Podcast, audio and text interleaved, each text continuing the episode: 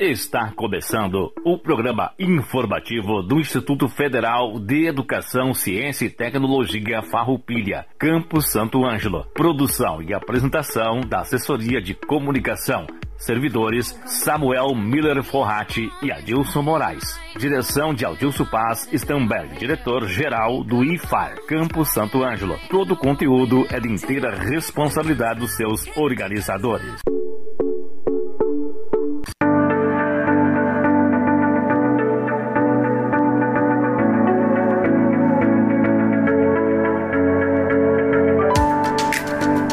Estamos iniciando mais um programa informativo do IFAR Santo Ângelo.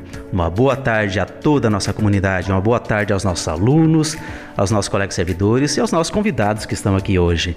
Sejam todos muito bem-vindos ao IFAR Santo Ângelo. O programa informativo do IFAR vai ao ar todas as terças-feiras, das 13 horas às 13 horas e 30 minutos, aqui pela Radicom FM 98.5 e também pelas redes sociais do IFAR, Facebook e YouTube.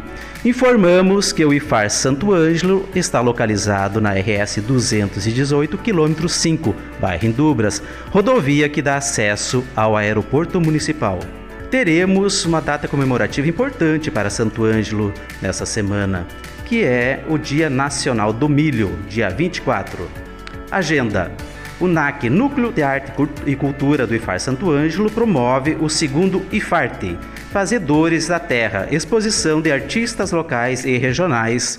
Neste ano de 2022 estará em exposição no hall de entrada do prédio administrativo do IFAR Campus Santo Ângelo as obras de artistas da, da artista Neo Andreata, ou seja, a professora Neuci Andreata Kunzler, cuja temática trata de identidade, autorretrato, história e memória em linguagens artísticas diversas, como instalação artística, objeto arte, pinturas, fotografias, entre outras. Visite, estará aberto à comunidade de 19 de de maio a 31 de maio de 2022. Organização NAC Santo Ângelo.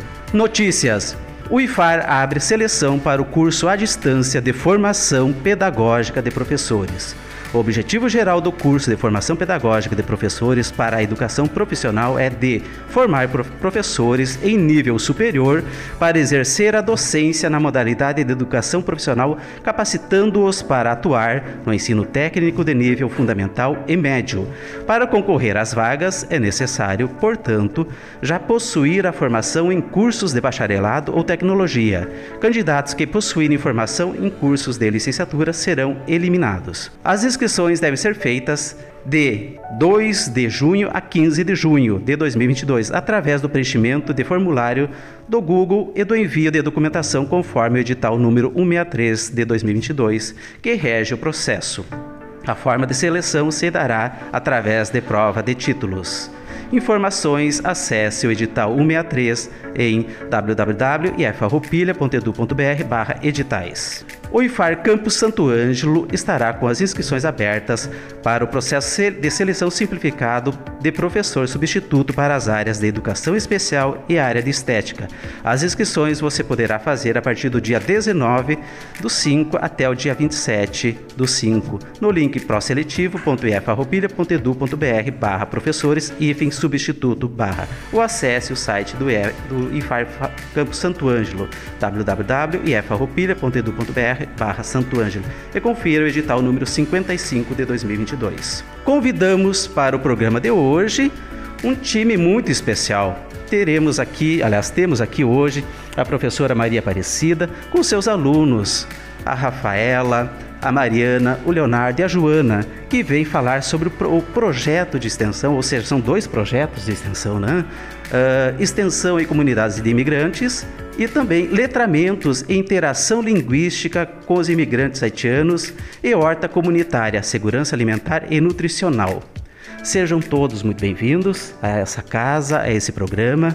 Façam agora essa reflexão sobre esse importante projeto para toda a nossa comunidade. Olha, o valor que esse projeto tem é inestimável essa comunidade que vocês atingiram no sentido positivo de trazer eles referência à nossa terra. Bom dia aos ouvintes, bom dia Dilson, os colegas. Sim, Adilson aqui é uma partezinha do nosso time, né? Nós temos hoje nesse projeto 15 alunos participando. Uh, quatro da horta comunitária como voluntários, né? E os demais no projeto Letramentos. Uh, então, esse, esses projetos eles têm início em 2019, o, o, de português para imigrantes haitianos. Depois, com a pandemia, a gente precisou parar em função de todo o isolamento social que houve, mas os imigrantes continuavam contatando conosco e solicitando uh, pela necessidade que eles têm de, de aprofundar e, e, aprimorar os conhecimentos linguísticos. Na impossibilidade de uh, darmos aula de português, nós organizamos então uma horta comunitária, porque ali seria um espaço livre, aberto, em que as interações de alguma forma aconteceriam, né, principalmente de forma oral, ainda que nós vinculássemos alguns textos escritos. Então, ano passado, a gente conseguiu retomar uh, esse projeto já de forma presencial, realizando realizando no, no saguão da escola. Nós trabalhamos na escola Brochado da Rocha, tanto o projeto Letramentos, a gente leciona no espaço aberto do saguão e a horta também é realizada no pátio da escola. Uh, eu vou passar para a Joana para dar mais alguns, algumas informações sobre o projeto da horta, como é que ele se, ele se dá. Bom dia a todos, faço parte do projeto Horta Comunitária. No projeto participam mais ou menos 15 pessoas e o manejo da horta é agri agroecológico, hum, não usamos nenhum tipo de agroquímico, usamos as caudas feitas com plantas, os biofortificantes para o controle das pragas. Eu e o Léo, como técnicos, auxiliamos nos plantio das mudas, no manejo delas, na horta e temos uma composteira onde usamos os restos vegetais para produção de adubo. Bom, bom dia a todos. Eu sou o Leonardo, sou voluntário no projeto também e o projeto é muito importante para os imigrantes porque eles vêm de uma realidade muito diferente da nossa e sem saber falar o português, que é uma grande dificuldade no Brasil, principalmente para trabalhar e se sustentar, que é um dos principais motivos que eles saem de seu país de origem. Um dos objetivos do projeto da Horta é levar conhecimento a eles sobre alimentos que eles podem produzir em casa ou de fácil cultivo e que são uh, ricos em nutrientes, ótimos para, principalmente para aqueles que vêm com seus filhos, não necessariamente precisando ir ao supermercado todos os dias, o que gera muitos gastos e como muitos não possuem emprego, pode acabar dificultando o seu desenvolvimento aqui e acabar voltando para o país ou indo para outro, como eles fazem. Ficam migrando de país a país até achar um que consigam se estabelecer. E com esses alimentos, eles conseguem ficar bem nutridos, saudáveis. Principalmente, principalmente destacamos aqui a Hora Pronobis e o peixinho da horta, que eles consomem bastante, que é muito importante. E a Hora Pronobis possui muito ferro também conhecida como carne verde, e que ajuda também a tratar anemia, que eles são suscetíveis, né? Gostaria só de complementar uh, o quanto esses dois projetos eles se completam, né? Porque uh, nesse momento da, da análise da, dos nutrientes e do acesso a esses produtos, que eles têm o conhecimento dos nutrientes, são produtos que muitas vezes são desconhecidos por nós uh, brasileiros e que os próprios alunos participando dos projetos conhecem, levam para casa, compartilham, né? Então também estão disseminando esses conhecimentos nas, nos seus espaços uh, sociais e familiares. Uh, então, uh, são, são aportes pequenos no, na cesta desses, desses alunos, mas dificilmente eles saem sem sacolas cheias de alimentos, né? Seja de fruta, seja de verdura, seja de legumes ou até mesmo doações de pessoas da comunidade. Agora eu vou passar para a Rafaela e para a Mariana, que vão falar um pouquinho sobre o projeto Letramentos.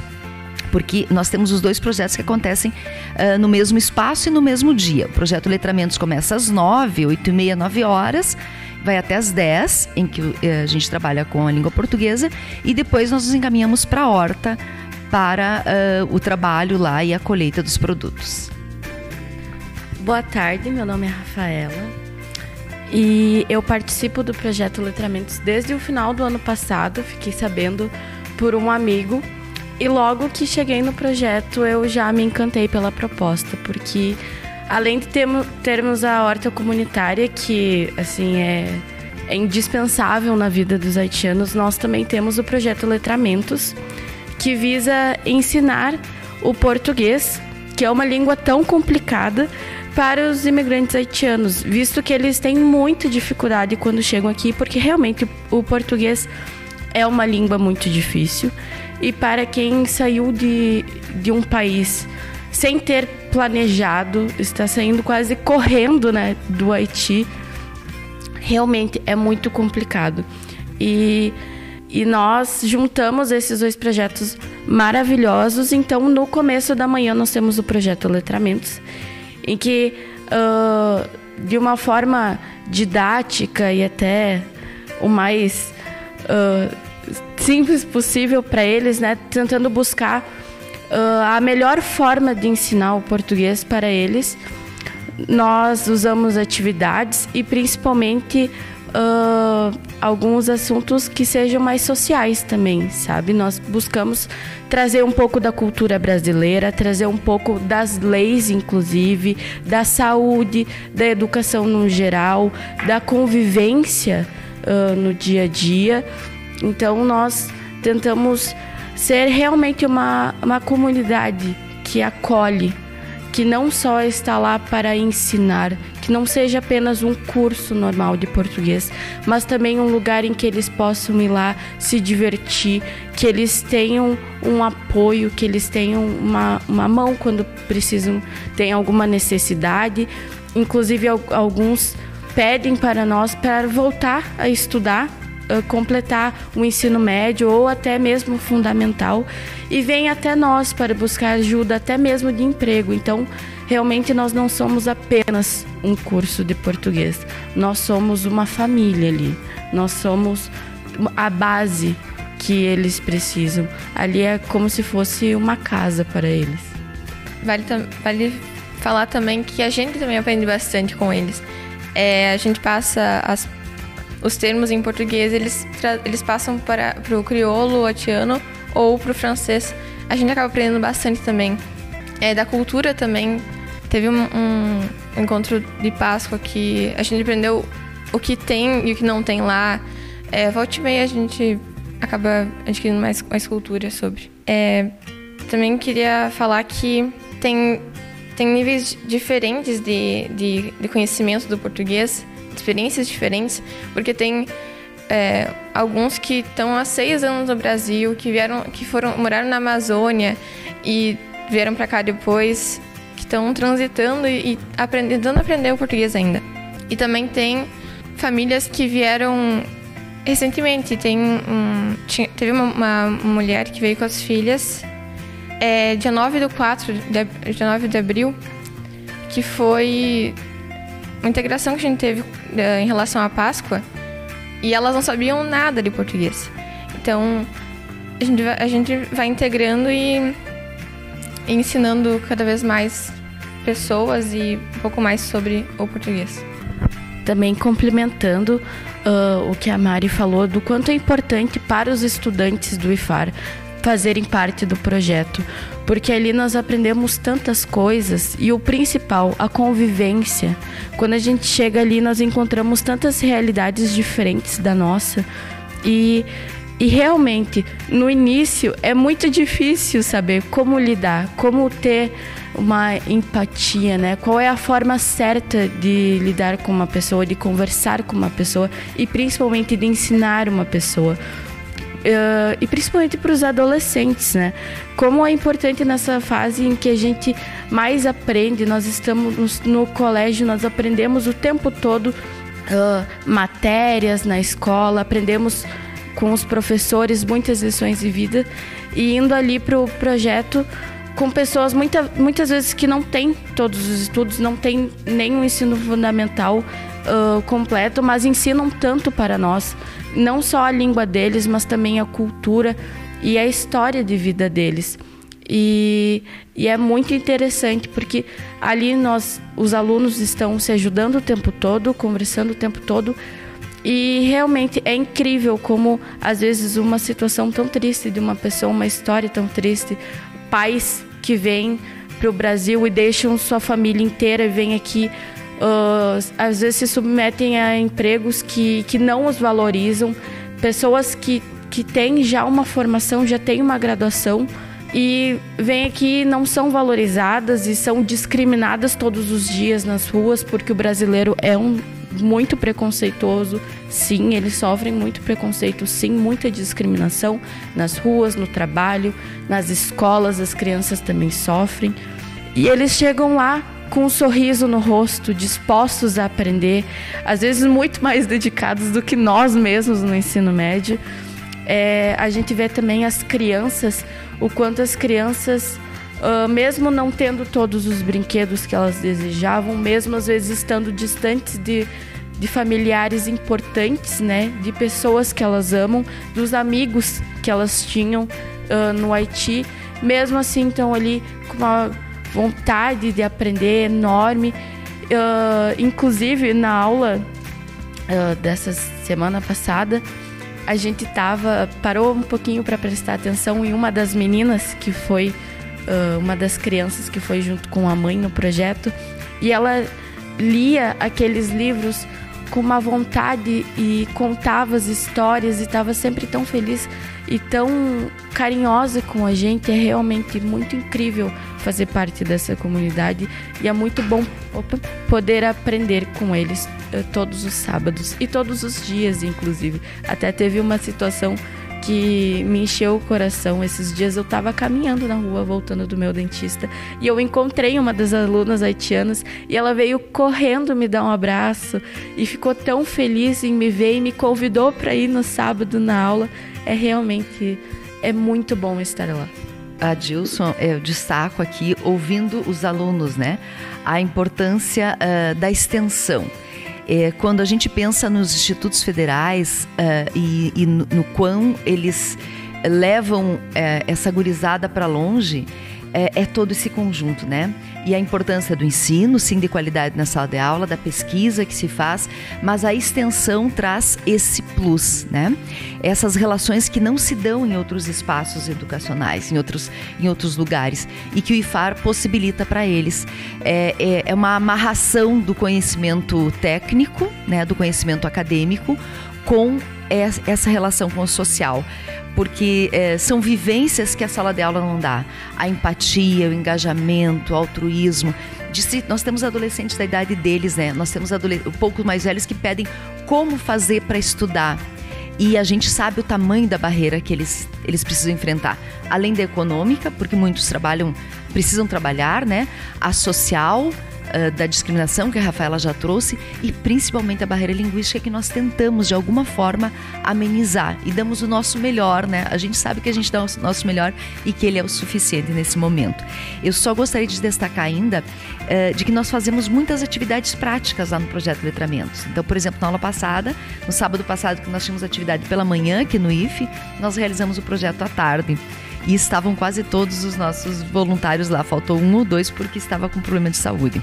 É, então nós temos uma lasanha com o peixinho da horta. O peixinho da horta é uma planta muito nutritiva que tem vários, vários, vários componentes que são saudáveis. Então nós fizemos essa lasanha, trabalhamos o gênero textual um, receita, trabalhamos ali verbos, conjugação verbal, escreveram, vão escrever em casa uma, uma receita típica do Haiti, preparamos com ele essa lasanha e compartilhamos, né? Comemos lá.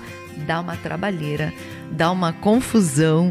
Todo mundo trabalha, todo mundo, né? Um ajuda lá, um que está precisando, monitora, outro cuida da criança, outro cuida do forno para ver se está pronto, outro vai limpando, outro vai guardando material. Então todo mundo vai participando assim de uma. gira um, um clima de proatividade, de sincronia muito bacana no, nas nossas, nos nossos encontros.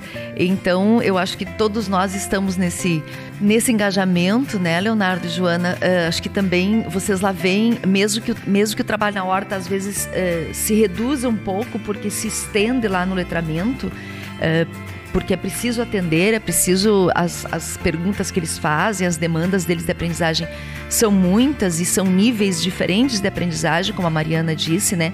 tem aqueles que já estão há 4, 5 anos e que têm um conhecimento mínimo né, da língua, porque também eles.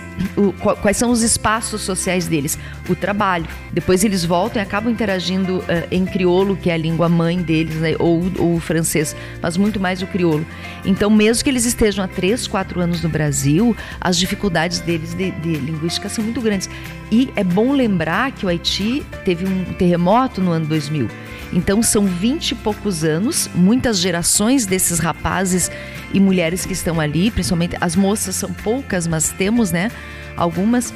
Esses rapazes nasceram no Haiti já uh, dizimado, né, pelo terremoto. E então eles já tiveram escolas muito precárias, além de ser um país pobre que teve um processo de colonização, né, uh, da, francês que também foi foi um país dilapidado, marcado pela, pela pela dilapidação típica da colonização e também da escravidão. Então tem uma história de exploração muito forte, né? Depois disso, então, vem o terremoto. Tem as guerras civis, vem o terremoto que liquida com tudo. Então, essa gurizada que está aí, rapaz de 20, 23 anos, 25 anos, é uma geração que já nasceu nesse Haiti, com escolas precárias, com pouca alimentação, com saúde, né? Por exemplo, uma questão que nos, nos, nos admira é eles gostarem de comer manga verde, mamão verde, as frutas verdes. E isso, bom, perguntei sábado, eles tiram mamão verde, né? Quem vê uma mamão hoje sabe que tá verde. Eles cozinham e tipo legume, tipo chuchu. Então a gente pode pensar, ah, que paladar exótico, né? Mas quem sabe se eles não tiveram que aprender a comer a manga verde e o mamão verde, porque precisavam se alimentar né, antes que a fruta amadurecesse. Então, são muitas interações e são muitos espaços que a segurizada não teria para formação e que hoje tem. Então, eu aqui agradeço né, o engajamento desses meus alunos e todas as pessoas da comunidade, muitas pessoas da comunidade. A gente já fez oficina de sabão, oficina de macarrão, uh, agora vamos ter uma de pão. Então, sempre tem pessoas da comunidade, o próprio uh, Rotarate, com a produção de ovos artesanais na Páscoa, né? Muitas pessoas da comunidade que acabam se engajando. Então, realmente funciona uma extensão que a comunidade fica sabendo do IFAR por meio desse projeto em muitas situações. Além de que nós já apresentamos esses trabalhos em Portugal, eh, na Colômbia, em muitos países. Agora tem um convite para apresentarmos na Itália também sobre o nosso projeto da horta comunitária expandindo aí mundo afora. Então agradeço a minha gurizada aí que aceita os, os desafios né, e se engaja conosco. Olha só, comunidade, olha só nossos alunos, professora Maria Aparecida, essa interação esse complemento Brasil-Haiti que a gente está tendo através desse projeto, desses projetos, através dessa empatia de trazê-los para nós aqui no IFAR, é o IFAR fazendo a diferença na vida das pessoas. Isso só se consegue com muito trabalho, muita dedicação. Então a gente agradece a vocês realmente nossos alunos, aqui temos alguns que já estão saindo aqui do terceiro ano, né? Estão indo já para novos voos no ano que vem, né? outros que vão permanecer conosco, enfim.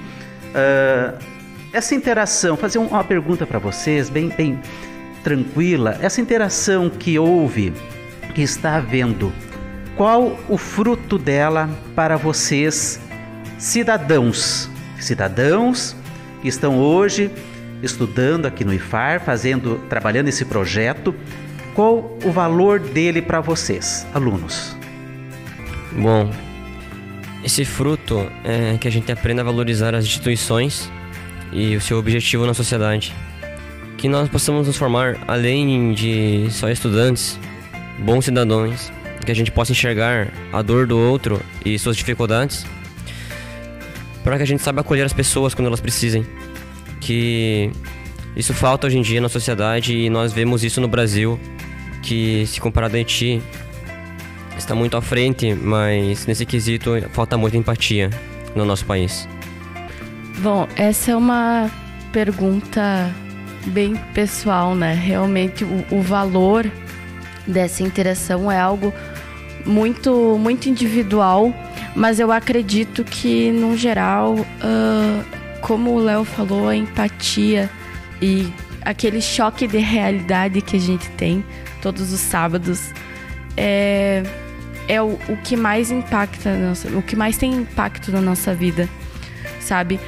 Porque imagina adolescentes 16, 17 anos, acordando aos sábados, cedo, para ir ajudar sem ter re retorno algum, digamos assim, é porque realmente o projeto traz um conhecimento e um sentimento que não se pode calcular, sabe?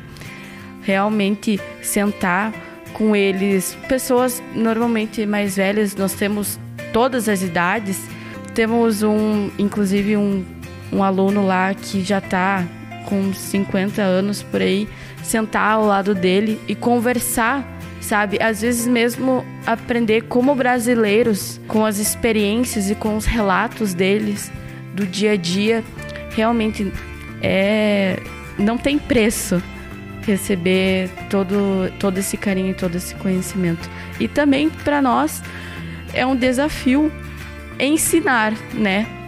Porque nós vemos todos os dias os professores nos ensinando, trazendo matérias que às vezes são extremamente difíceis e nós vamos, vamos lá para a parte prática, né? Colocar isso na prática. Como é ensinar e qual que é o valor do ensino na vida de uma pessoa, o quanto uh, a aprendizagem pode mudar na vida de uma pessoa, mesmo ela sendo adulta. Realmente são, são muitos, muitos conhecimentos que a gente recebe, é muito bom. Eu acho que uh, também as coisas ficam mais transparentes.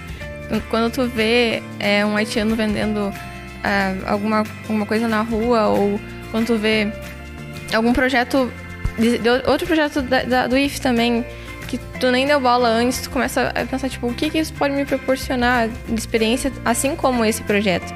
E as coisas ficam bem mais, bem mais visíveis, assim. E também é, que tu não, não, não é só, tipo, não é só gente que ajuda eles, eles nos ajudam também. E é, projetos externos também ajudam esse projeto. Como a professora falou do, do, do Rotary, Rotarate. E teve o, o o, projeto da Geloteca da DM31, que também está lá. E é essencial para a criança que tem lá, tem uma, uma, das meninas, ela sempre quer ler livros, ela lê um monte. Também, é, no último encontro desse sábado, teve um, um haitiano que queria um livro de gramática sobre verbo. E ele quer aprender os verbos, enfim, livro de gramática. Gente, muito obrigado a vocês pela presença. Nosso programa ficou curto, né? São 30 minutos e já se passaram quase 30 minutos. Eu vou ler uma mensagem bem rapidamente, não vou ler toda, que vem complementar sobre a questão do racismo, do ódio que nós temos em todas as nossas instâncias. O paraíso pacifista. O quadro pintado é idílico. Somos uma terra sem terremotos e furacões, sem guerras civis nem fundamentalismos extremados que levam aos genocídios. Somos pacíficos, não violentos. Não somos agressivos, não odiamos, não somos preconceituosos. É uma, de no... é uma de nossas ilusões criadas e sustentada ao longo de séculos. Para começo de conversa, tivemos durante a nossa história dezenas de guerras civis. A diferença é que nunca usamos essa expressão para defini-las. Lembramos-nos de algumas delas. Abrilada, o movimento de Pernambuco em 1824. Cabanagem ou Guerra dos Canudos no Pará, de 1835 a 1840. Sabinada, Movimento da Bahia, entre 1837 e 1838. Balaiada, Revolta ocorrida em 1838 e 1841 no Maranhão. Revoltas liberais de 1842, os movimentos sediciosos organizados pelo Partido Liberal em várias partes do Brasil, Revolução Farroupilha no Rio Grande do Sul em 1835, esta, a maior de todas, durou uma década, rachou o país em três estados: o Império, a República Rio Grandense e a República Juliana e vitimou mais de 3 mil pessoas no século XX. Aconteceu a Revolução Constitucionalista de São Paulo em 1932. Cada um deles prosseguiu, prosseguiu à sua maneira, mas foram todos movimentos de uma província, de um estado contra o centro ou contra medidas centralizadoras. Em vários deles, como no Rio Grande do Sul, chegaram a ter a proclamação da República e projeto de separação do estado em relação ao restante do país. em outros casos com mortos, guerra e até genocídios, como o que aconteceu no Maranhão durante a balaiada ou entre Santa Catarina e Paraná no início do século XX, durante o contestado. Choques violentos, mortes, medos, perturbação. Em qualquer outro país do mundo chamaríamos isso de guerra civil. Aqui não. Aqui evitamos usar tal expressão. Guerras civis existem na Argentina, no México, nos Estados Unidos. Guerra civil virou uma, uma instituição na Colômbia, tão forte que os colombianos chegaram a usar a Guerra dos Los Mil Dias entre o fim do século XIX e o século XX, para separar uma guerra civil de outra. Enquanto nós, brasileiros, fugimos do uso da expressão, os norte-americanos fundaram a sua nacionalidade por meio da guerra. Primeiro, uma guerra contra o Império Britânico, depois uma guerra entre o norte e o sul do país, depois contra o México e contra os indígenas, contra os alemães, contra os comunistas, contra os fundamentalistas religiosos, mas nós rejeitamos a ideia de conceito e o nome. Rejeitamos e suavizamos o conflito afirmando: os gaúchos queriam mesmo era a defesa de sua dignidade. O que os paulistas desejavam era uma constituição. Os cabanos lutavam por igualdade social. Ninguém lutou por ódio. Ou seja, o Brasil jamais houve ódio, nem sequer uma guerra. Quando Sérgio Buarque de Holanda instituiu a expressão homem cordial em 1936 no livro Raízes do Brasil, os, o criticaram. Foi o caso do poeta ensaísta Cassiano Ricardo, que produziu a interpretação clássica que viria a seguir. A cordialidade se, seria sinônimo de bondade e, portanto, o autor de Raiz do Brasil estaria enfatizando um dado positivo de nossa formação. Essa interpretação conduzia a algo completamente diferente do que Sérgio quis dizer. Para ele, cordialidade tinha o papel de ressaltar a rígida separação na sociedade brasileira entre o público e o privado, e a consequência era negativa. Isto é, no Brasil somos cordiais, matamos por cordialidade, abraçamos por cordialidade. E até terça-feira que vem com mais uma edição do nosso programa informativo do IFAR Santo Ângelo. Agradecemos aos, aos, nossos colegas da técnica, o Andrew, o Rodrigo e o Lucas, e vocês, nossos convidados. Muito obrigado por estar aqui conosco e até o próximo, um próximo programa.